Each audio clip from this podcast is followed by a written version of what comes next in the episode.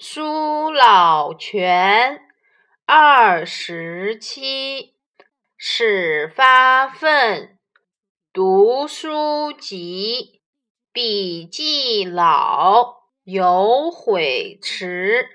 而小生宜早思。宋朝的苏洵，直到二十七岁时才开始发奋读书。后来成为有名的文学家。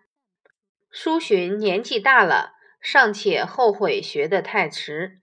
你们这些小孩子，应当趁早努力读书，用心思考问题。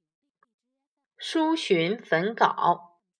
苏洵年轻时并不爱读书，直到二十七岁时才开始发奋学习，学了一年多，就去考进士。冒才，结果都没有考中。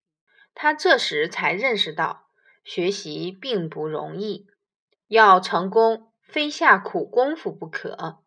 于是，苏洵把自己过去所有不成熟的作品全部烧掉，决心从头开始。